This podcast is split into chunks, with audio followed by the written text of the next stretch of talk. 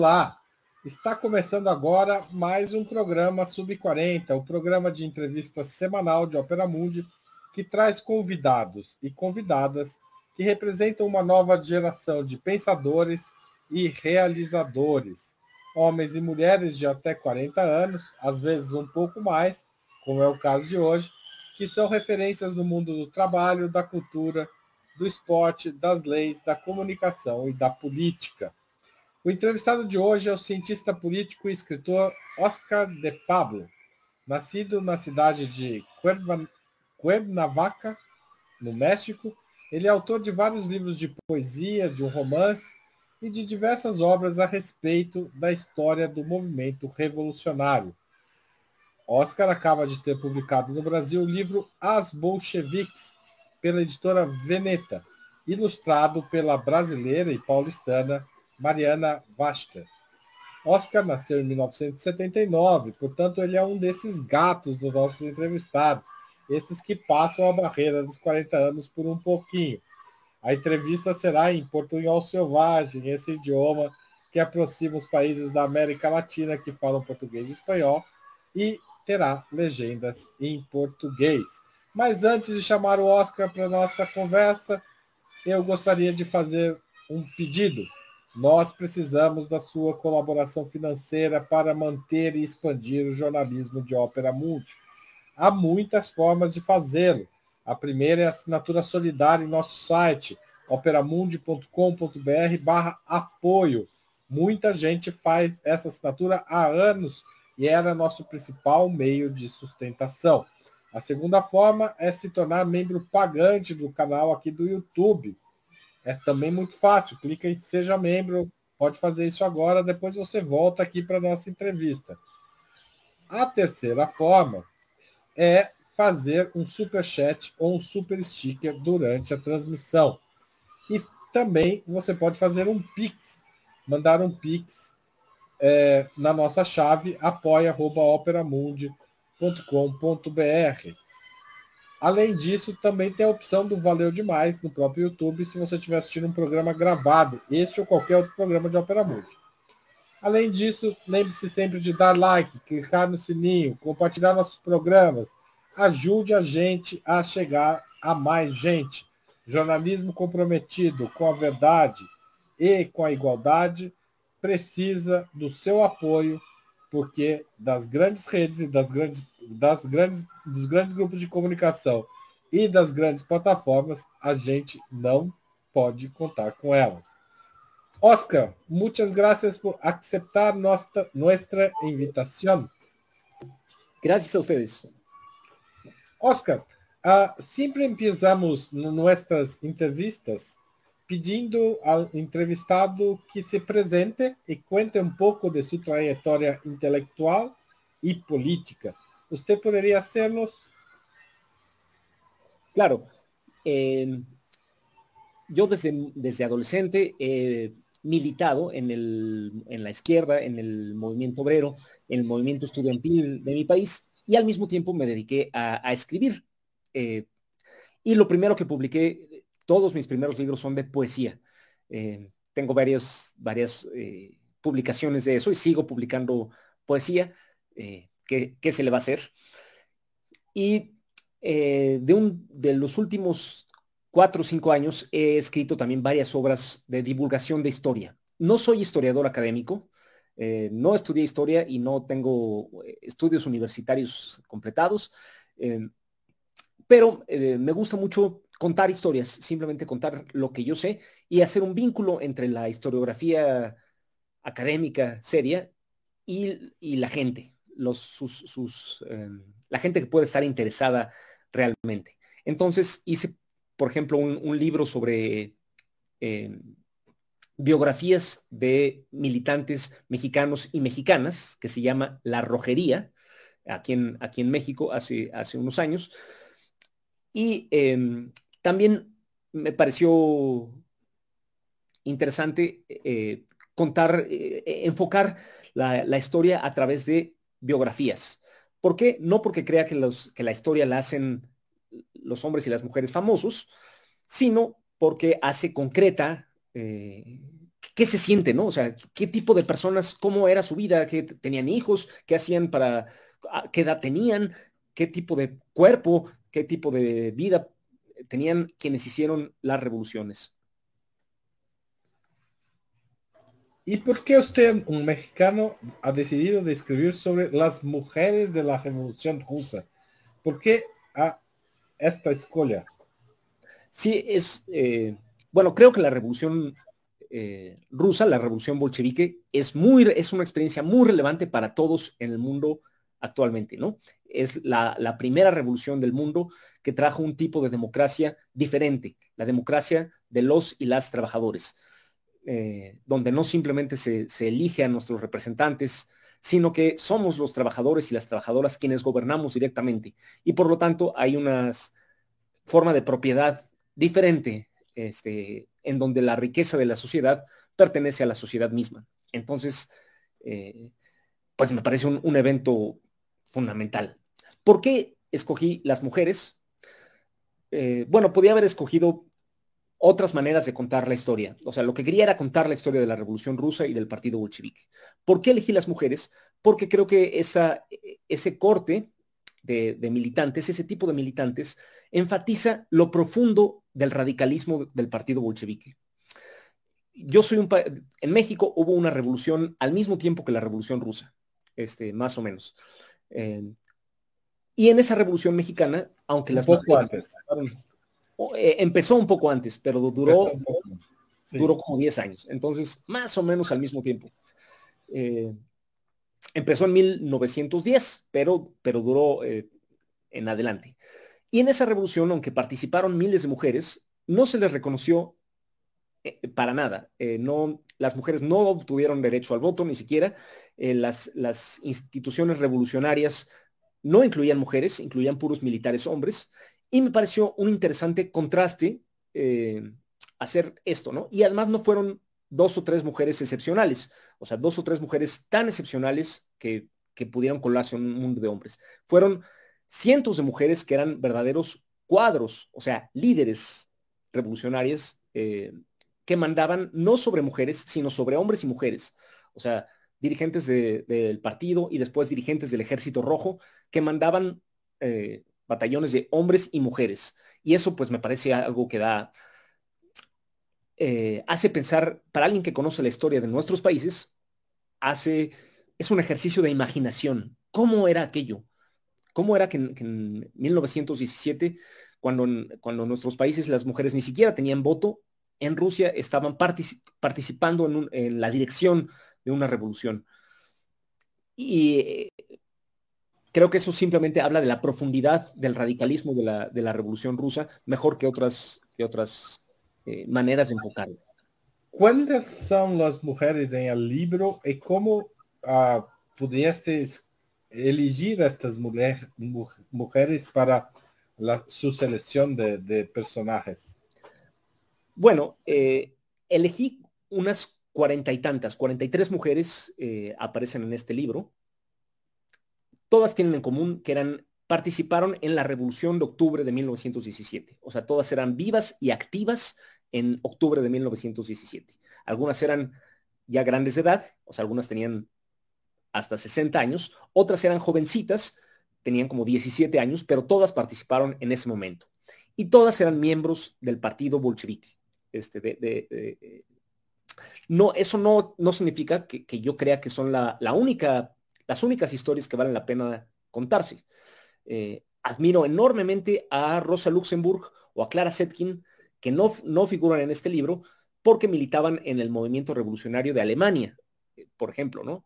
O hay otras mujeres rusas, como las, las terroristas narodnikis que participaron en, el, en, el, asesinato del zar Alejandro III, que son muy valientes y muy inspiradoras, pero no, no entran en este, en este corte que decidí, que decidí hacer. Em, lo cual no es un juicio de valor, es simplemente una elección para narrativa, ¿no? Es una elección para contar una historia que juntas van tejiendo un tapiz eh, que espero que sea coherente.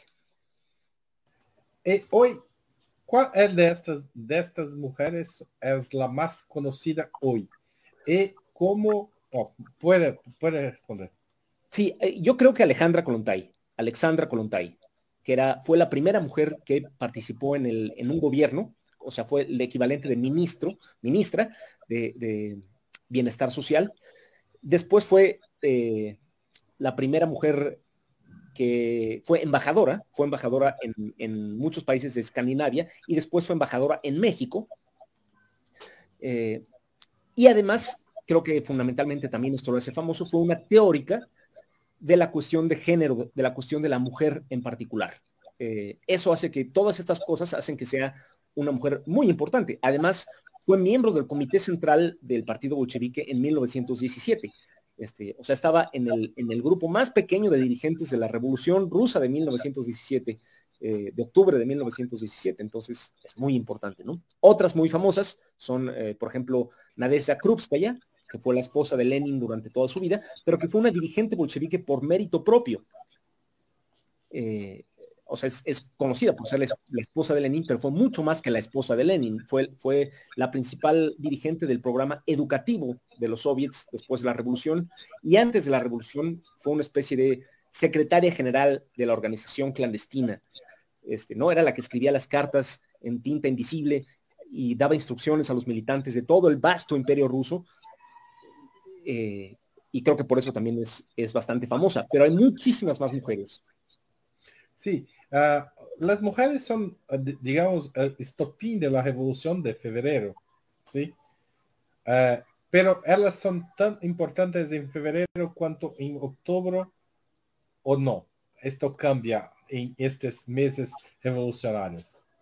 Pues la revolución de febrero, para quien no conozca tal vez la historia, eh, fue la que derrocó al zar. O sea, en febrero de 1917 en realidad en marzo, porque el calendario ruso era, era el calendario juliano, entonces hay un, mes de diferencia, pero en marzo de, 1917, el 8 de marzo de 1917, precisamente, las obreras de San Petersburgo salieron a la calle, detonaron la huelga general que derrocó al zar. Pero este partido estaba, eh, esta revolución estaba dirigida por militantes que no, no tenían planeado, no habían puesto una fecha a su levantamiento.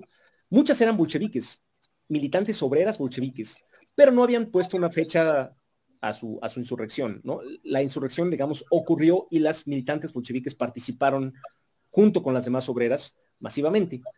La revolución de octubre, en cambio, fue planeada conscientemente por el partido bolchevique, este, donde había muchas mujeres ya metidas, ¿no? Es muy interesante en los textos de la época que algunos oponentes de los bolcheviques eh, los acusaban de ser como populistas o de, adaptarse a, las masas atrasadas, entre comillas, y como prueba decían, miren, hay muchas mujeres entre, sus, entre, las, entre los, eh, los revolucionarios de octubre, ¿no? Cuando en realidad era un motivo de orgullo, debería haber sido un motivo de orgullo este, que hubiera tantas mujeres entre los, entre los presentes, ¿no? Las mujeres sufrían la guerra, en particular, Rusia estaba metida en la Primera Guerra Mundial y las mujeres como madres eh, y esposas de los, de los soldados, pues sufrían la guerra de manera, de manera muy, muy directa y fueron las, las primeras que no aceptaron las, las promesas del gobierno provisional de Kerensky de que un día de estos vamos a terminar la guerra, pero no nada que terminaba en la guerra. Entonces eran las, las primeras que exigían cumplir las promesas de la Revolución de Febrero que en realidad solo se cumplieron con la Revolución de Octubre. Sí, eh, e, entre estas mujeres, ah, ¿tiene alguna que te impresionó muchísimo conocer la biografía? Porque pienso que en la, en la pesquisa, en la recerca ah, de informaciones, algunas tú conocías bien, como Krupskaya, como ah, la propia eh, Kolontai, pero otras son una novedad incluso por usted cuando hace eh, la pesquisa histórica, ¿no? Totalmente. Eh, dos cosas. Primero, me impresionó cómo el imperio ruso era una, un cuerpo muy grande y no exactamente, no totalmente europeo. O sea, había personas de, en el imperio ruso había personas de Armenia, había muchas los armenios son en el Cáucaso, algo así como los, los judíos en, el, en, el, en Europa Oriental. O sea, una, una población oprimida, pero muy educada, y entonces dieron muchos militantes muy eh, importantes. Yo no, no conocía nada de una llamada Barsénica Kasparova, Armenia precisamente, que dirigió el trabajo de la Internacional Comunista, este organismo eh, eh, para organizar a los partidos comunistas de todo el mundo, dirigió el, trabajo femenino de la Internacional Comunista hacia Oriente, hacia los pueblos de Oriente. También fue una dirigente del Ejército Rojo, Barsénica Kasparova, fue una, eh, no solo una comisaria del Ejército Rojo, sino una, la coordinadora del, aparato de comisarios políticos del Ejército Rojo. Y después fue una la, más importante mujer dirigente de la oposición de izquierda de León Trotsky. Fue una de las trotskistas eh, irreductibles, eh, de las que nunca capitularon, y terminó siendo ejecutada eh, durante las grandes purgas en 1941. Pero es un, nombre que no es conocido, entre otras cosas porque era trotskista, porque era Armenia. Hoy, actualmente en, el Cáucaso, hay muchas, hay, sigue habiendo las mismas este, tensiones nacionales que han, que habido siempre. Entonces, fue muy interesante para mí encontrar algunas fuentes sobre Barsénica Kasparova en la historiografía de Azerbaiyán, que son los enemigos de los armenios. Y hablan muy mal de, de Barsénica Kasparova por ser armenia. O sea, es eh, con, esta visión racista de que, claro, Barsénica Kasparova pues tenía que ser trotskista porque era eh, traidora como todos los, como todos los armenios. y me pareció muy interesante.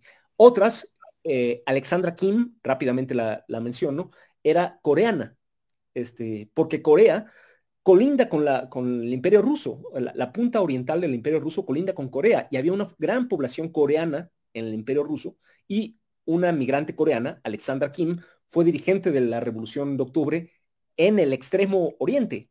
Ella también murió en la guerra civil ejecutada por los blancos este, que también se me hace una, mujer impresionante, de la que yo jamás había oído hablar antes de iniciar esta pesquisa, esta investigación.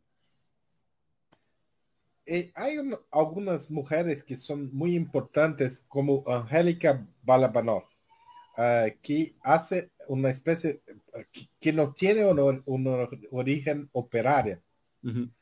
¿Usted podría hablar un poco de la trayectoria de Balabanov? Porque es muy interesante. Es una a una persona que no, no nace en, entre los operarios, ah, se transforma en una bolchevique muy importante, después en una crítica de Stalin no se coliga a Trotsky, tienen un, un, camino independiente y en fin de la vida empieza a ser un poco anticomunista también. Es una trayectoria muy interesante. Sí, muy especial, muy, es muy única. Eh, entre, entre estas bolchevicas, ¿no? O sea, casi todas estas bolchevicas eh, pasaron su vida luchando dentro del imperio ruso. Alexa, eh, Angélica Balabanov se fue muy jovencita a Europa Occidental.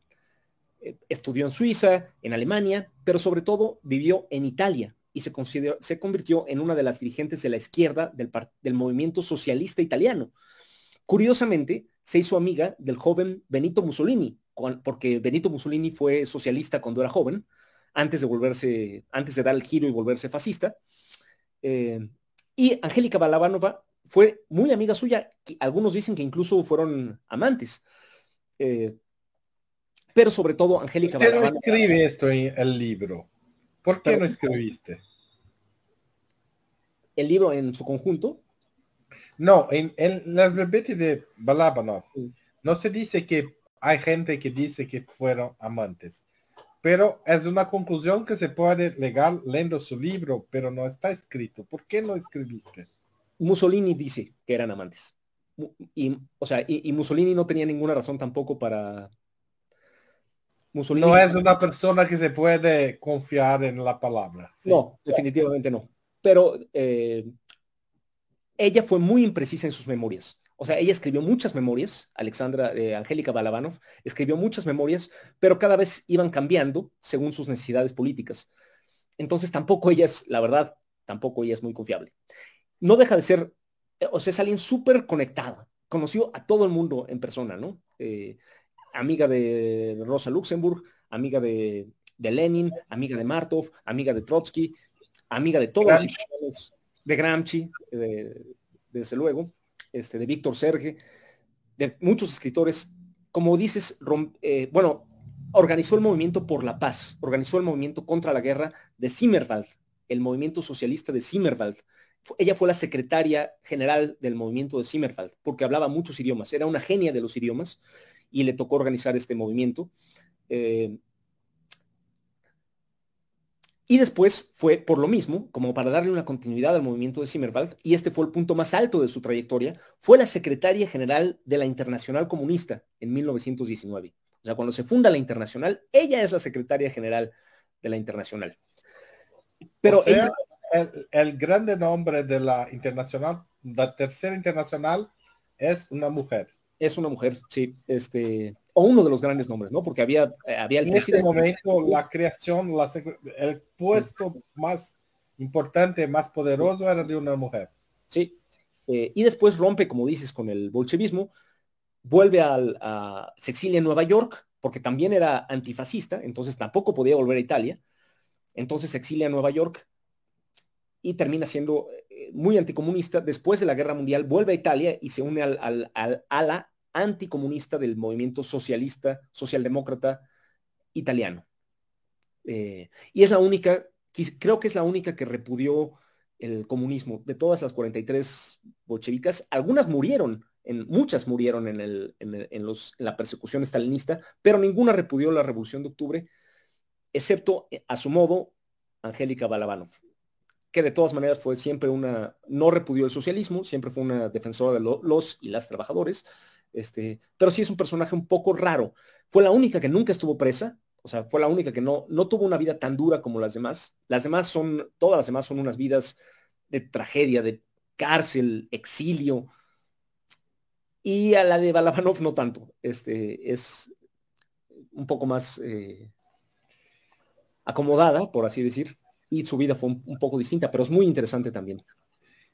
Ah, ah, ¿Usted puede hablar un poco también de Eugenia Bosch, porque pienso que también es un nombre poco conocido, pero muy importante. Creo que es, en cierto modo, la más importante de todas.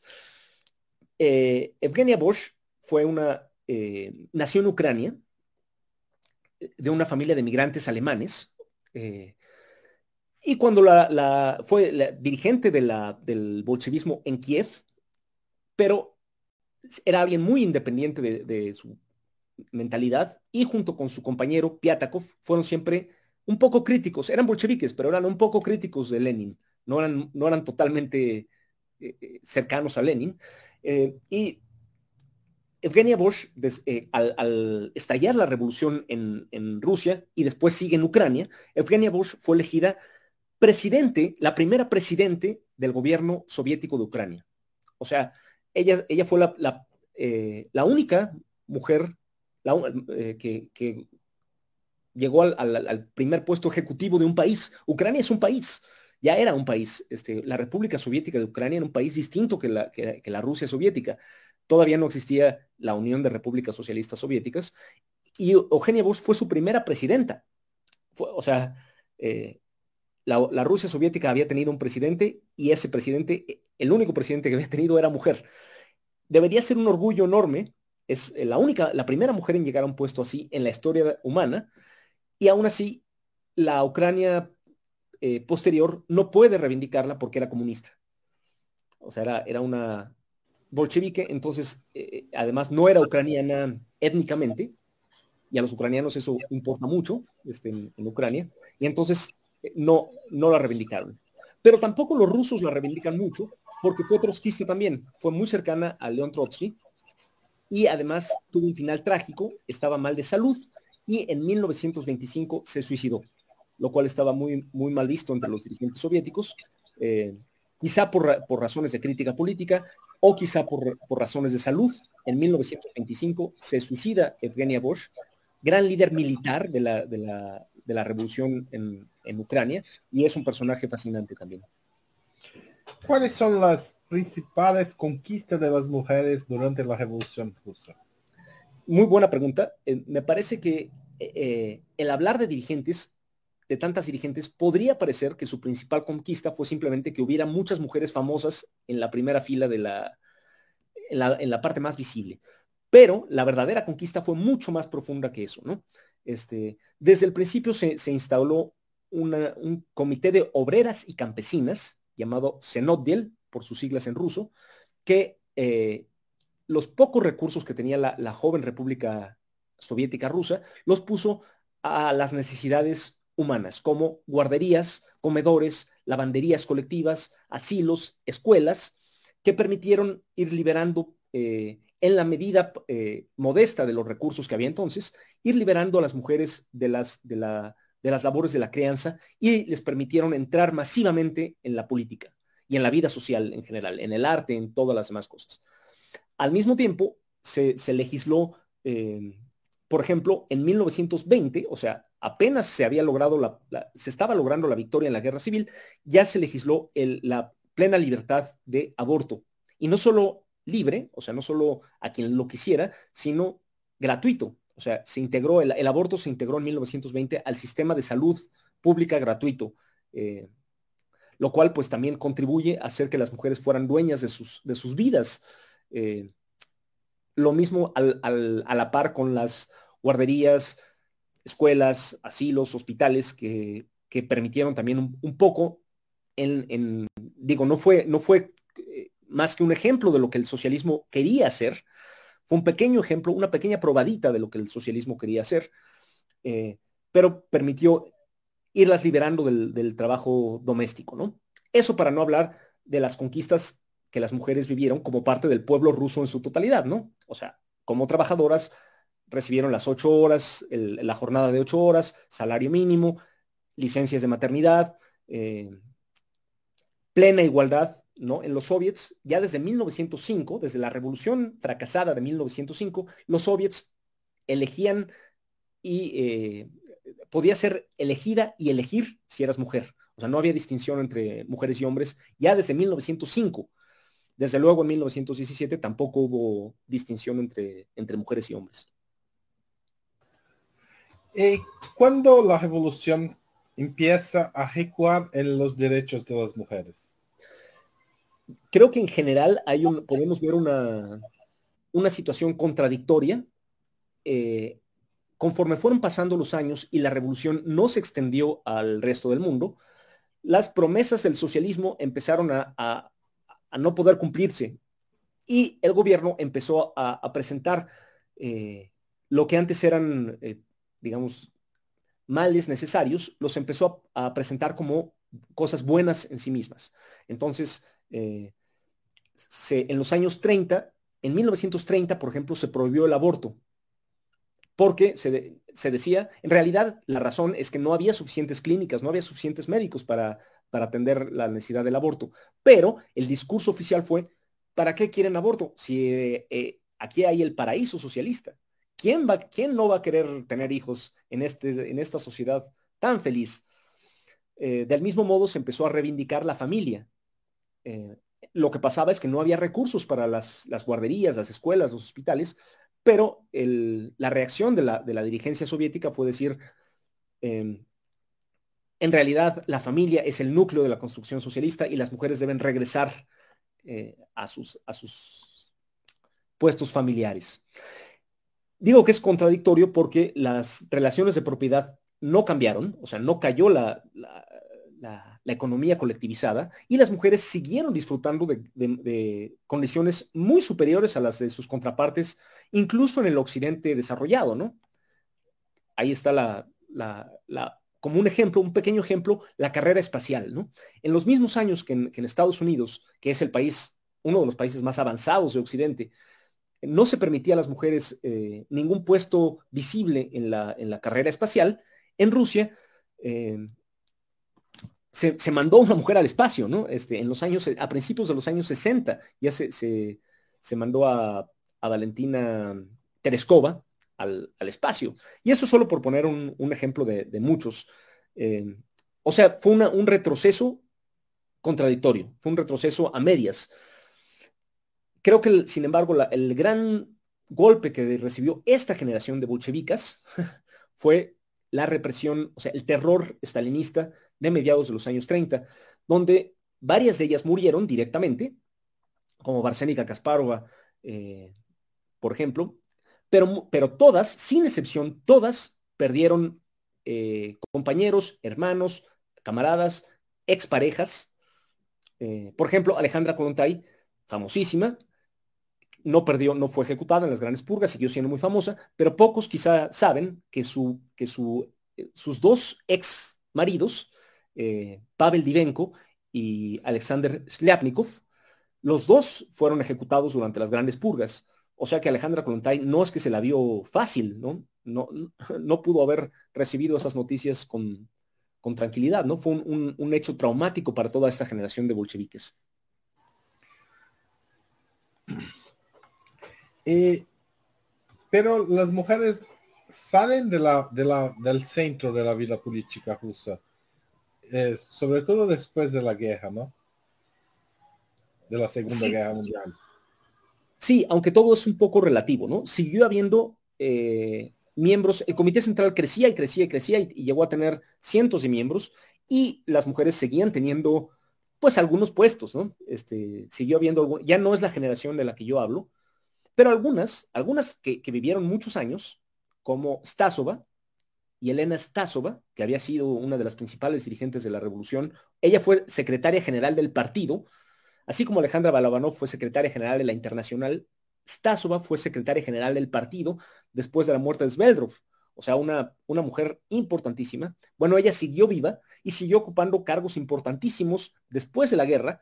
Incluso después de la, de la muerte de Stalin, ayudó a Khrushchev a, la, a desmontar los mitos del, del stalinismo, ¿no? O sea, estaba muy, muy, tenía un puesto muy, muy importante, aún eh, sobrevivió al estalinismo y después del estalinismo siguió siendo muy importante en la, en la, en la Unión Soviética. Esto en una época en que en muchos países las mujeres ni siquiera tenían voto. No sé en, no sé en eh, Brasil cuál, cómo fue el, el desarrollo de en Brasil, 1900, en Brasil 1934. Mm, pero México, 56. Suiza 1971. Imagínate. Sí. Y eh, eso una cosa. Y otra, realmente mujeres ocupando espacios muy, muy importantes. Gobernadoras locales. Eh, eso en México fue en los años 70, ¿no? Las primera, la primera mujer gobernadora fue en los años 70. Las primeras mujeres eh, en el ejército fueron en los años 90. Este, eh, la, comparación pues, es muy fuerte. Incluso en Estados Unidos, bueno, sigue sin haber una sola presidente mujer. Este, y, ah, eh, en Rusia todo el tiempo, incluso en tiempos de, como digo, de Stalin y después de Khrushchev, las mujeres seguían teniendo cargos muy, muy eh, importantes, ¿no? La, la, tasa de educación de las mujeres siguió siendo elevadísima eh, comparadas con otros, con otros países. No igual a la de los hombres, nunca se logró la plena igualdad. Creo que para haber logrado la plena igualdad tendría que haber habido una revolución más amplia, o sea, más en todo el mundo, pero se avanzó más que ningún otro país eh, del mundo hasta que llegó la Revolución China y después la Revolución Cubana. Oscar, permiso para hacer um pouco um comercial. É, gente, você está acompanhando essa entrevista, imagino que vocês estejam adorando as histórias que o Oscar está contando aqui. É, e ela só é possível porque nós contamos com a colaboração de doadores para o jornalismo de Ópera Mundi. Vou repetir, nosso site www.operamundi.com.br barra apoio. Faça uma assinatura lá, escolha uma faixa, tem várias faixas para você apoiar. Pode fazer uma assinatura mensal, pode fazer uma assinatura anual, pode até fazer uma contribuição única. É muito importante para a gente esse apoio. Também seja membro, se você não gosta, não quer ir lá no site, quer resolver agora mesmo no YouTube, Clique em Seja Membro, está aí abaixo da tela e apoie o nosso jornalismo. É só, além de se inscrever, precisa clicar em Seja Membro, tá certo? É, mas é bom se inscrever também. Além disso, você pode fazer um super chat, um super sticker, um valeu demais, ou ainda mandar um pix para gente com a chave apoie@operamundi.com.br. Se você tem conta no Brasil, você pode fazer qualquer conta bancária no Brasil, você pode fazer um Pix pra gente, tá certo? É fácil, rápido e ajuda a gente a poder falar de assuntos como esse, sobre as mulheres que fizeram a Revolução Russa. Oscar, eh, las bolcheviques son hoy una especie de... Eh, están en proceso de recuperación, no, no solo su, su, libro, pero tenemos la publicación de Kupriska en Brasil, tenemos eh, otras revolucionarias como Rosa Luxemburgo, Clara Zetkin, que usted ha hablado de ellas también. Las que la, eh, la revolución rusa y las otras revoluciones fracasadas o no de los años 20 son hoy una referencia para el feminismo mundial.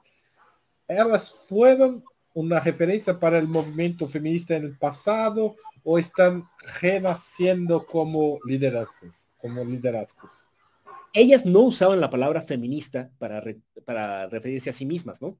Eh, incluso eran muy polémicas, muy críticas con el sufragismo británico, por ejemplo, ¿no? Eh, muy, muy críticas, terriblemente, hasta exageradamente, quizá. Este, pero creo que justamente el, eh, ese aporte de un de enfoque de la, de la liberación de la mujer desde el punto de vista de la clase obrera enriquece, es muy necesario, enriquece muchísimo el, el debate general de, todos los que, de todas las y los que, deseamos la emancipación de la mujer, ¿no? Eh, creo que es una, sin, sin esas voces ah, se empobrecería muchísimo nuestra lucha, nuestro pensamiento, eh, porque son voces muy distintas, muy únicas, eh, no son simplemente la versión rusa de las, de las eh, sufragistas británicas, son otra cosa, ¿no? Eh, querían otro, su, su, entendimiento del problema era otro, este, y su, su el camino hacia la emancipación de la mujer que ellas proponían era otro, ¿no? Eh, creían que había que luchar dentro de un mismo partido. Algunas, como Alexandra Kolontai, muy inteligentemente se dieron cuenta de que se necesitaban organizaciones específicamente femeninas para movilizar a las obreras y campesinas.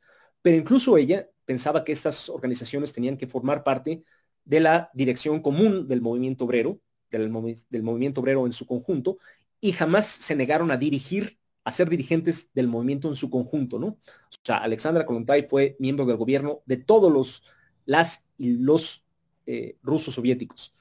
Este, como, todo, como todos los demás, ¿no? Entonces, es una voz muy distinta, muy única dentro del, de la lucha por la emancipación de la mujer, este, que creo que es, vale mucho la pena rescatar, junto con, como dices, Rosa Luxemburg, Clara Setkin y otras muchas más. Usted ha hablado de, de derechos que las mujeres conquistaron en la revolución. Eh, hay también el derecho, el derecho al divorcio, a, una expresión sexual no perseguida por la policía, o sea, mujeres podían hacer coplas con mujeres también, ¿no? Sí, y Alejandra Kolontai fue la primera que lo, que lo defendía, ¿no? Este, incluso era muy ella sí era muy polémica, incluso dentro del ámbito bolchevique, se metía en discusiones sobre el amor libre, el sexo libre, mejor dicho. Este, ella fue la primera en usar su propia ley del matrimonio, se casó inmediatamente con, Pavel Divenko y también fue una de las primeras en divorciarse de Pavel Divenko, un derecho casi toda, todavía más importante que es el, el derecho al divorcio. También eh, Alexandra Kolontai lo, lo, ejerció. O sea, lo, ella fue la, la, que firmó el decreto del, del matrimonio civil para todos y todas, y ella fue la primera en usarlo. Primero, la primera en casarse y una de las primeras en divorciarse. Dos veces pionera. Dos veces pionera, sí. Este, que es que no todas las bolcheviques estaban de acuerdo con esto. Este, y algo, algunas tuvieron. Me interesaba su vida personal, un poco por ver la diversidad. O sea, si todas tenían ideas parecidas, sus vidas personales eran muy diferentes. O sea, unas tuvieron una pareja masculina de toda la vida, otras nunca se casaron.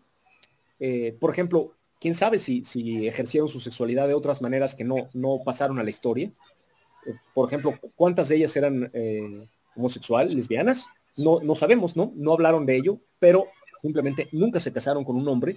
Entonces, probablemente algunas eh, sí, claro. otras, otras, carreras, ¿no? No sabemos ni, ni, ni vamos a, a especular lo que ellas mismas no quisieron.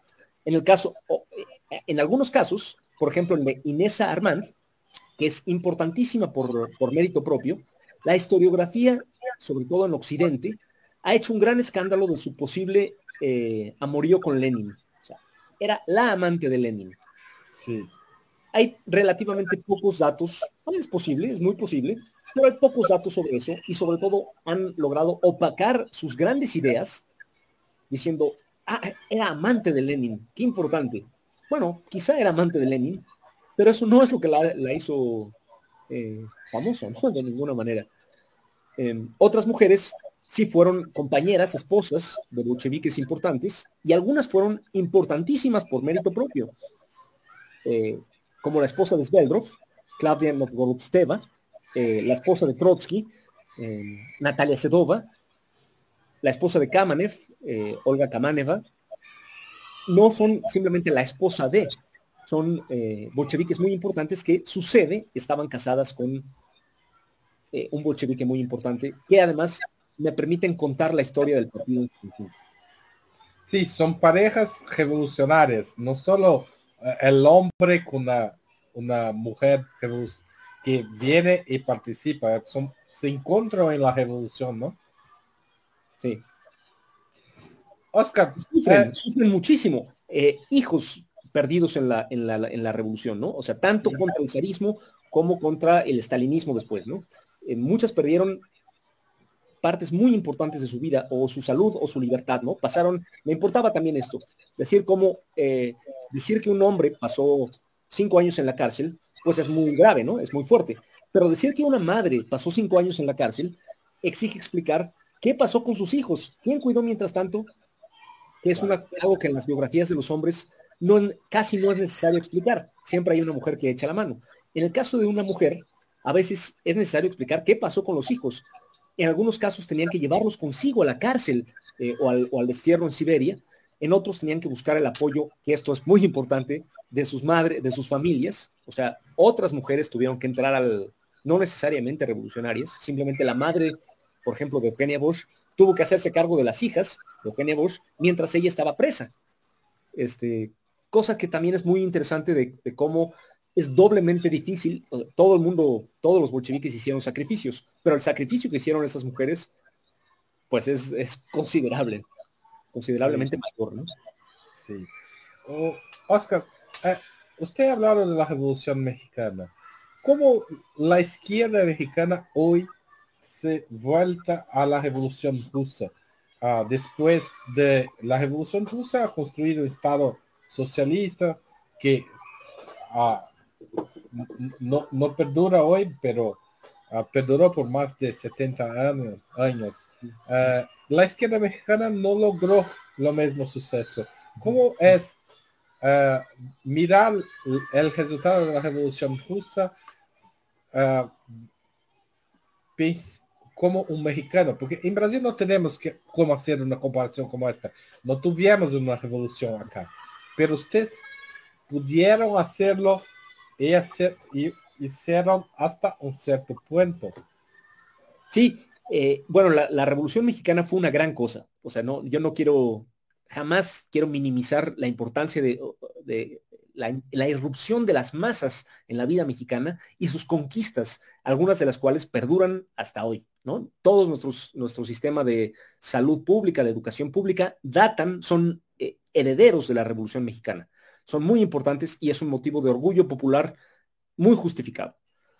Pero em, lo que está planteado en mirar hacia la Revolución Rusa es eh, algo que divide a la izquierda toda la izquierda, todo el movimiento popular, estamos de acuerdo en que hay que luchar contra los excesos del capitalismo salvaje, contra el neoliberalismo, a favor del estado del bienestar, a favor de la, propiedad pública de los petróleo, del petróleo, por ejemplo, pero hay una línea que la revolución rusa eh, subraya, que es aceptamos o no el capitalismo, aceptamos o no la esclavitud asalariada, porque en última instancia el capitalismo es esclavitud asalariada no hay dentro del capitalismo, por mucho que tengamos conquistas sindicales, populares muy importantes y muy buenas, no hay manera de una plena igualdad ni de clase ni de género.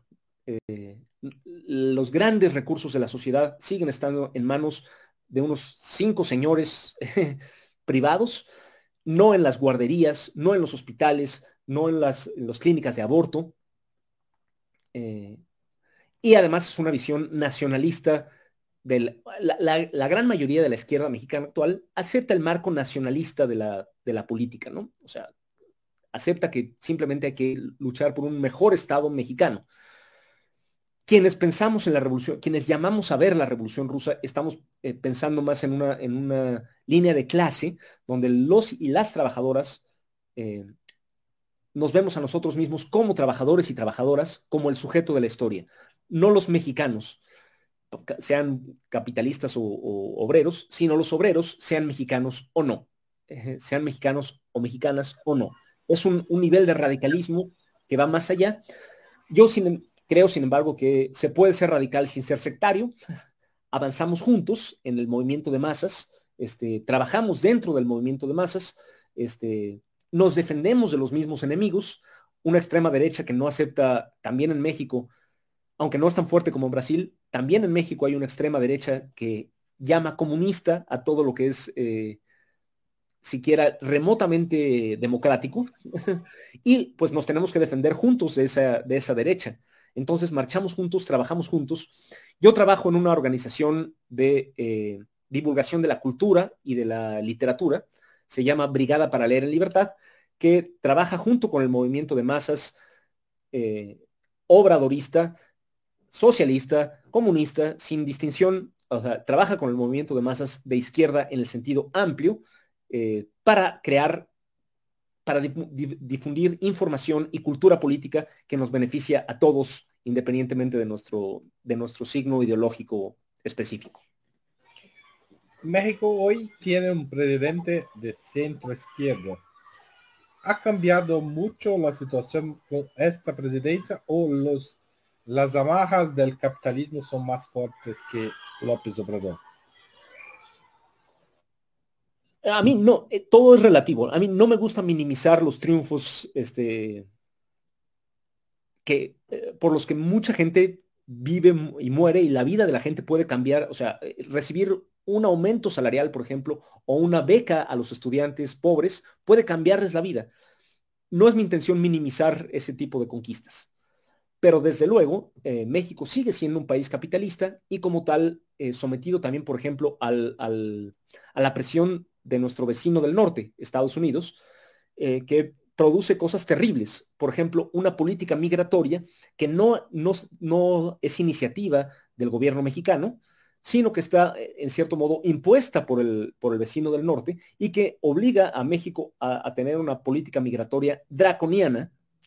Y entonces en México sigue habiendo, no es que este gobierno lo haya instituido, es que los gobiernos anteriores lo, instituyeron y este los conserva, verdaderos campos de concentración de migrantes eh, centroamericanos, haitianos, cubanos, venezolanos, eh, colombianos.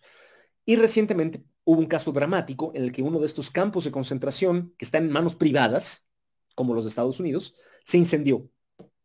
Y muchos murieron, muchos migrantes murieron. Eh, yo no creo que esto sea un resultado de este gobierno en particular. Creo que es un resultado del capitalismo mexicano en general, que este gobierno mantiene, o sea, del que este gobierno forma parte, eh, y que se ve obligado por razones estructurales a, plegarse a los mandatos del imperialismo estadounidense, y que es lo que llevó a la tragedia inaceptable de la muerte de los migrantes. Muchos creen que simplemente es cuestión de poner, administrar mejor estos campos de concentración, ¿no? Hacerlos un, más humanos o algo así. Yo creo que esto subraya que no es posible eh, tener una política migrante realmente humanista mientras sigamos subordinados al imperialismo estadounidense y como ha mostrado la historia, sobre todo en el siglo XX, no es posible liberarnos del imperialismo estadounidense mientras sigamos siendo capitalistas. Esa es mi, esa es mi perspectiva. Sí. ¿Usted participa de alguna organización eh, política partidaria? No. Eh, no, eh, como digo, milito, en, trabajo en una organización de, divulgación cultural de izquierda, la Brigada para Leer en Libertad. Mi formación es en el trotskismo, mi, visión del mundo es trotskista, no lo, no lo niego, este, y la, no milito actualmente en una organización trotskista. Hay muchas organizaciones trotskistas en México, como creo que en todas partes. Este, ninguna muy, ninguna muy grande, ni siquiera tan grandes como, como en Brasil, este, incluso más pequeñas que las de Brasil. Em, creo que las trotskistas o maoístas o guevaristas, las pequeñas organizaciones tienen mucho que aportar. A lo mejor de ahí puede salir el, o pueden aportar algo que nadie más da al proceso de un país, pero actualmente mi, trinchera este, está en la divulgación cultural eh, histórica de la, de la, izquierda, ¿no? Creo que, eso no niega la importancia del otro trabajo, del, trabajo específicamente político de la, de la, izquierda radical, pero creo que eh, podemos hacer cada, cada, quien desde su trabajo lo que todos estamos de acuerdo que hace más falta, que hace falta más que nada, que es conciencia y educación entre la clase trabajadora. Sí. Ah, y una última pregunta antes del cuestionario sub 40. Eh, ¿Cómo usted ha visto la elección de Lula? ¿Usted piensa que esto puede cambiar las relaciones con México? Porque Obrador no está en, digamos, en el Haddad del gobierno brasileño, no parece estar. Pero pienso que podría ser un aliado, ¿no? Definitivamente, bueno, en, el medio de la izquierda mexicana eh, se festejó muchísimo, no tanto el ascenso de Lula como la caída de Bolsonaro. Este, eh, había eh, verdadera euforia, el, fue el país, digamos, más, el país más aplaudido en esos, en el, año pasado, en México. No sé si por el presidente López Obrador, pero no importa, porque por todo el movimiento que lo acompaña y lo está detrás, todo el mundo estaba poniendo mucha atención a Brasil yo, eh, mi esposa es brasileña, bueno, de, familia brasileña, hija de exiliados brasileños, y eh, siempre trabajamos tratando de visibilizar lo que pasa en Brasil, aquí en México, y así. Algo que cambió, eh, que fue muy interesante, es que en el momento de la elección de Bolsonaro, nos costaba mucho trabajo explicar al público mexicano, al movimiento social mexicano, qué estaba pasando o más que en la elección de Bolsonaro, un poco antes, en el golpe contra Dilma, eh, la época de Temer y todo esto, nos costaba mucho trabajo explicar a los mexicanos qué es lo que estaba pasando en Brasil. En cambio ahora, con la caída de Bolsonaro, ya la, me parece que la información sobre Brasil se ha difundido mucho más y la, muchos eh, miembros del movimiento social en México, de izquierda, vieron como un triunfo propio. O sea, se festejó muchísimo el triunfo de Lula, eh, y hay muchas discusiones sobre qué, eh, qué diferencias y similitudes hay entre López Obrador y Lula. Hay muchas diferencias, pero creo que terminan sumando un algo equivalente, más o menos. O sea, eh, entre, entre las diferencias de uno y otro, terminan siendo, en última instancia, semejantes este, en muchas cosas. y pues me da mucho, a mí en particular, me dolió muchísimo eh, el desarrollo de la extrema derecha masiva en Brasil. Me pareció que había algo podrido eh, que yo no había notado en la sociedad brasileña. Y ahora me da mucho gusto que esa extrema derecha, aunque siga existiendo, por lo menos ya no es mayoritaria, eh, como lo fue en, su momento. Entonces, ojalá deje de existir. O Oscar, ah, siempre hacemos un cuestionario para los entrevistados de entrevistados de, de Opera Mundi en Sub 40. Gostaria de empezar este cuestionario. ¿Vamos? Vamos. Plato imperdible. Pato no tucupi. Pato no tucupi. Olha só. Brasil. Y, más en el norte de Brasil se, se, se come, pero es una delicia. Lo conocí en la del MST en, Sao Paulo. muy, muy bien. Cerveza, casa, eh, cerveza, en su caso, tequila o vino. no, la cerveza e, es eh, sagrada, ¿no? No, no es. En, México produce cerveza siempre que hace calor, vino cuando no hace calor. Sí, tequila no. Tequila con cerveza, es como la cachaza, se toma con cerveza. Muy bien. Deporte favorito. Tetris. Tetris. Sí, no tengo, no tengo capacidad para nada mejor que, Tetris. Muy bien. Equipo de fútbol. Hay un equipo mexicano que se llama el Atlante. A ese le, voy por eh, queridos amigos que le iban mucho. Yo como un homenaje a esos amigos le voy al Atlante. Sí, pero no gusta, usted no gusta mucho de fútbol. No mucho, un poco. Pasatiempo. Pues la historia es algo que hago, no por, lo haría aunque no me pagaran, aunque no lograra nada. Entonces siempre estoy leyendo de historia y puedo decir que mi pasatiempo es la historia. Estudiar y escribir. Eh, estudiar. Estudiar historia, escribir o escribir. ¿Qué, gusta más? Siempre estoy leyendo, estudiar. Eh, escribir es, un, es una forma para mí de aprender más. O sea, hacer divulgación de historia es la mejor manera de aprender historia. Entonces, eh, es lo, y no solo del, me gusta el movimiento, me interesa el movimiento revolucionario social, pero toda historia, el imperio romano, eh, la historia del siglo XIX en México, toda la historia se me hace un eh, pasatiempo increíble. Muy bien. libro inolvidable. Bueno, leí hace tiempo 54 de Humming. Humming es este colectivo, pero este, este libro se me hizo una literaria, eh, literariamente increíble, ¿no? Este, hay otros, otros libros inolvidables, políticos, y así que han jugado un papel en, mi vida, pero literariamente ese lo tengo muy presente. 54 eh, de Humming. ¿Usted puede hablar un poco de él? Es el año 1954.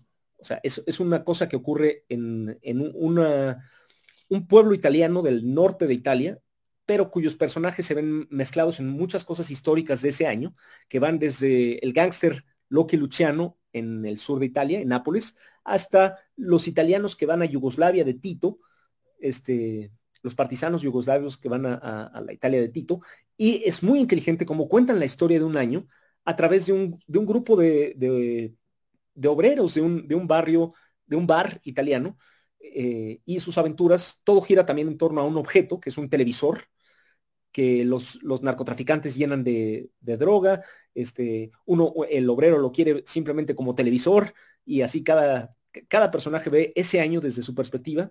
Gary Grant, el actor Gary Grant, este, se reúne con Tito, eh, con el presidente yugoslavo Tito este, en, todas esas cosas. Entonces es una, todo real. O sea, es, la realidad siempre supera la, ficción y esos, esos chicos de Humming lo saben.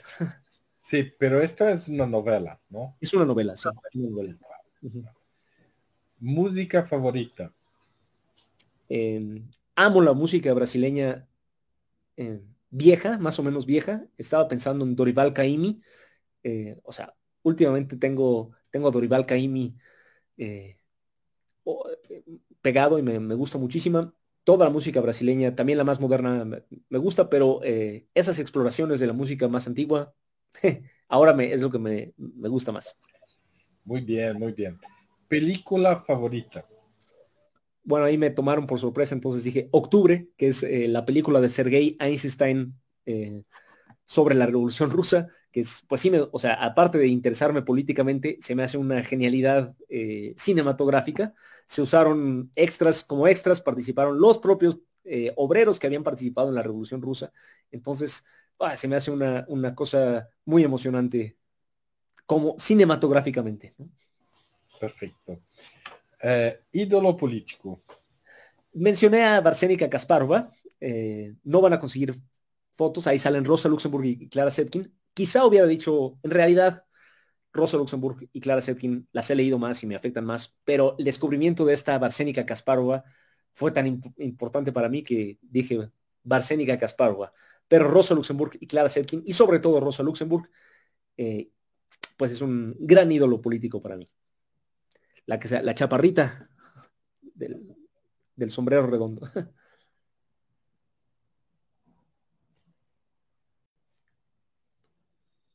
No te, no te oímos. Perdón. Eh, por último, evento histórico al cual te hubiera gustado asistir, participar, etc. Eh, digo, la Comuna de París se me hace un, momento histórico muy interesante, muy, muy padre, pero por el clima y por la música, la Revolución Cubana.